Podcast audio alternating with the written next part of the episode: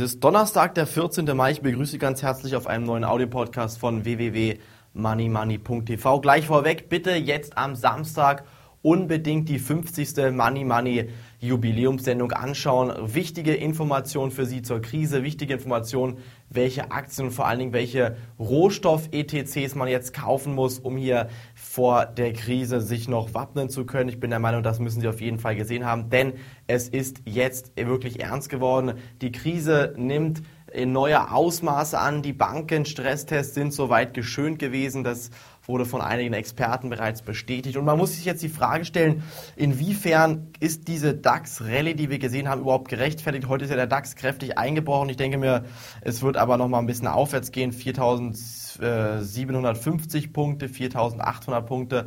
Das ist nochmal im Bereich des Möglichen. Danach können es aber nochmal kräftiger abwärts gehen, denn die aktuellen Daten aus Konjunktur und Wirtschaft sind weiterhin schlecht. Morgen wird eine Meldung kommen über das Bruttoinlandsprodukt in Deutschland. Das könnte auch schlecht ausfallen. Ich denke, es wird hier deutlicher als minus drei Prozent im ersten Quartal ausfallen. Das bedeutet eigentlich, dass die Börsen fallen müssen, aber trotzdem steigen sie und auch in Asien könnte es erst einmal weiter aufwärts gehen, weil es hier starke Gewinnmitnahmen am Mittwoch gegeben hat. Also hier jetzt zum Beispiel dann auch am Freitag eventuell wieder Aufwärtstendenzen zu erkennen. Ich hatte ja in der Sondersendung am Mittwoch ein DAX Call Option schon empfohlen, DB 040L, den konnte man jetzt kaufen und zwar heute bei 4660, 4670 Punkten konnte man schon einsteigen sollte man jetzt schon wieder schön im Gewinn sein, weil der DAX gerade wieder ansteigt. Und ich denke mir, man hat jetzt nichts falsch gemacht. Mit den DAX Call Optionsschein macht man jetzt wieder einige Gewinne. Mit anderen Aktien haben sie alles richtig gemacht, denn sie haben ihre Stoppkurse gesetzt und keine Verluste in diesem Markt erzielt. Und das bedeutet eigentlich, dass sie hier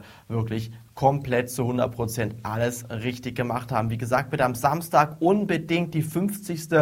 Money Money Jubiläumssendung schauen. Da werden Sie erfahren, wie Sie Ihr Geld absichern können gegen eine drohende Inflation, denn es gibt wirklich keine guten Nachrichten aus der Wirtschaft. Der Dollar wird hier momentan abverkauft, der Euro steigt, das heißt, die Investoren aus dem Dollarraum, die ziehen sich zurück denn das Risiko einer Inflation in Amerika steigt von Tag zu Tag. Die Notenbank, die Federal Reserve, die drucken Geld und was das bedeutet, liebe Zuhörer, das wissen Sie. Die Inflationsrate könnte sprunghaft ansteigen.